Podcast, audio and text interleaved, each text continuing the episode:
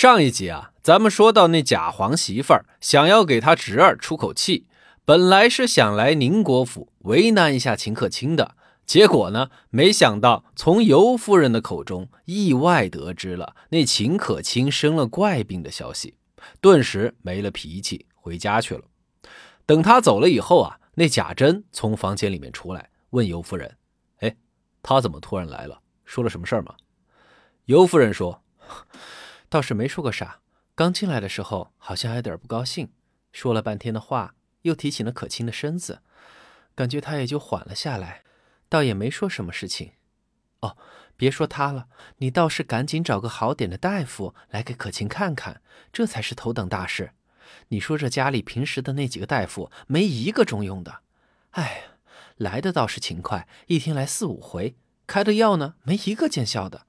倒是搞得咱们可亲每天换四五回衣服起来见他们，累也把孩子给累坏了呀！哎呀，这倒也是，可亲这孩子啊，就是太讲究这些了。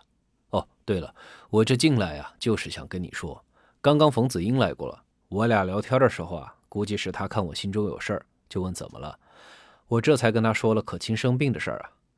他倒是说，他从小跟过的一个先生，名叫张有事的，那是上知天文，下知地理啊。不仅医术高明，还能够断人生死啊，厉害的很啊！这两天啊，他正好为给儿子安排工作的事儿在京城走动，刚好就在他家住着呢。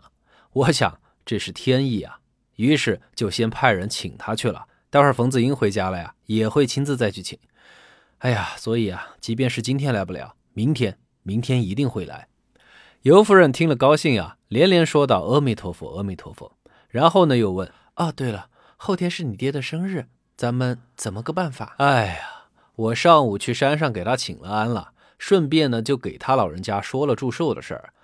哎呀，他说他呀清静惯了，不想下山来沾染这些俗事儿，还说呀让我把他原来批注过的那个那个什么阴质文拿去找人给刻了，比什么生日礼物都强。大家如果要来祝寿啊，还是让我们替他在家里款待。嘿，你说还能咋办呢？就照老爷子说的办呗，回头啊，让来生准备两天的酒席吧。于是尤夫人就让人把贾蓉叫了过来，安排道：“蓉儿，你叫来生，还是按照惯例给你爷爷生日准备两天的酒席，要丰盛一点。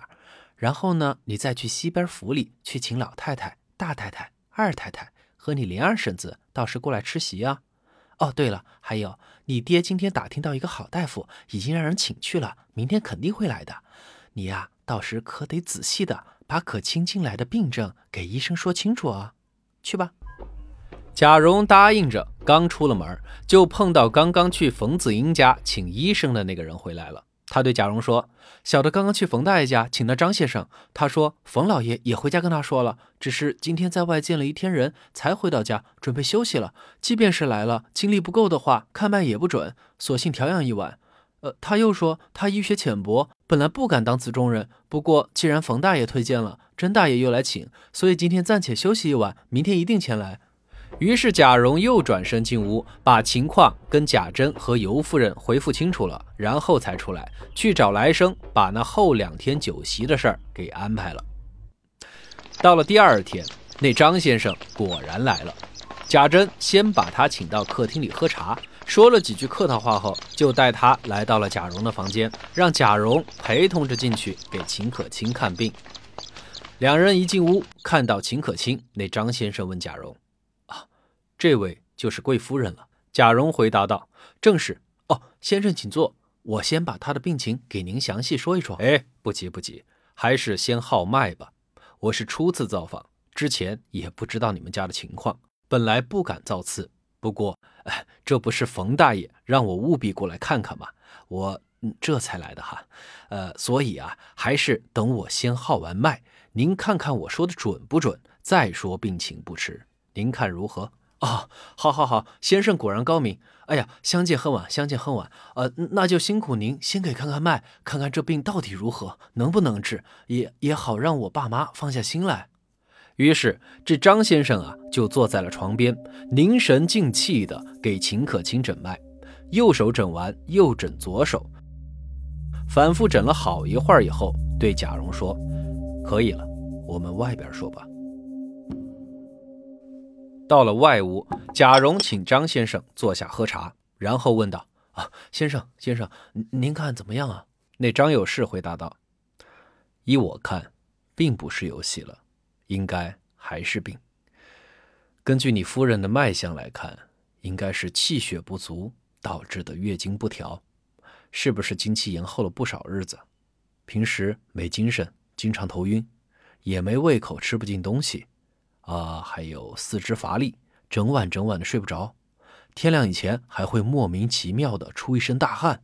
旁边有个贴身服侍秦可卿的婆婆听到了，连忙插嘴说：“哎呦呦，您可真是神医啊！说的一个字不差，我们都不用告诉你就什么都知道了。”可可不像我们这儿的那几位，呃，说起来还是什么太医老爷啊，这个说是有喜了，那个又说是有病了，问是什么病，怎么治啊，又又都说不上来呀。哎呀，总之那几个老家伙呀，不中用啊。哦，这接下来应该如何医治？还请老爷明示啊。那张先生笑着说：“啊，老人家，太太这个症状啊，应该就是那几位耽搁了的。如果在一开始就用药的话，不仅病情不会加重至此，说不定啊，这会儿都已经痊愈了。不过啊，这病情既然都耽误成这样了，也许是命中注定要遭此一劫。哎呀，依我看呀，这个病目前看来只有三成的把握能够治好。”这样，我先开副药给他吃吃。如果这晚上能够睡得着觉了，那大概就有五成把握了。嗯，据我看他的这个脉象呀，他应该是个心气儿极高又极其聪明的人。这太过聪明的人呐，不如意的地方就多。这不如意的事儿多了呀，就会伤神费心。这神伤多了，心费多了，那可不就气血不足了吗？这气血不够啊，经期它也就不准了呀。所以我猜啊，之前他的经期只有推迟的，从来没有提前的，是不是？哎呀，对对对对，从来就没提前过，总是推迟啊，短则两三天，长的时候啊，那十天半个月都有呢。对呀，你看看，这样就是那病根了。要是早一点能给他开一些养心调经的药吃了，哪里会到今天这步田地啊？不过嘛，事已至此也没办法，只有啊，先用药试试看吧。说完，药来笔墨，抬手写了个方子，递给贾蓉。贾蓉接过药方来一看，连连点头，说：“太好了，太好了，先生真是高明。啊啊！不过我还想再多问一句，这病……”会不会有生命危险啊？张先生笑了，说：“您是明白人，应该知道，人病到这个份上啊，可不是一天两天的。所谓冰冻三尺，非一日之寒嘛。那么要治这病，花的时间也就更久啊。所谓病来如山倒，病去如抽丝嘛。而且啊，还是这么重的病，咱们只能走一步看一步了。先吃了药。”看有没有起色再说吧。不过呢，我觉得至少今年冬天挺过去是没问题的。如果能挺到明年春天，那就有希望好起来了。贾蓉听得明白张先生是个什么意思，所以呢，也就不再多问了。送走张先生之后啊，贾蓉就把这看病的情况一一给他爹贾珍汇报了。那医生开的方子也给他爹看了。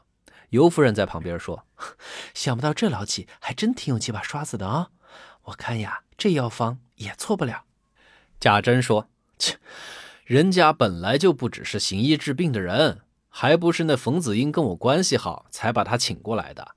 哎呀，但愿他神通广大吧！这可亲啊，我看是有救了。哦，我看那药方上有人参，蓉儿，你就把前两天咱们买的那个上好的人参给他用啊，去吧。”贾蓉一一答应着，麻溜的出来找人，按照药方去给秦可卿抓药熬药了。那么，秦可卿吃了这张先生开的药，会好起来吗？关注传书红楼，咱们后边接着说。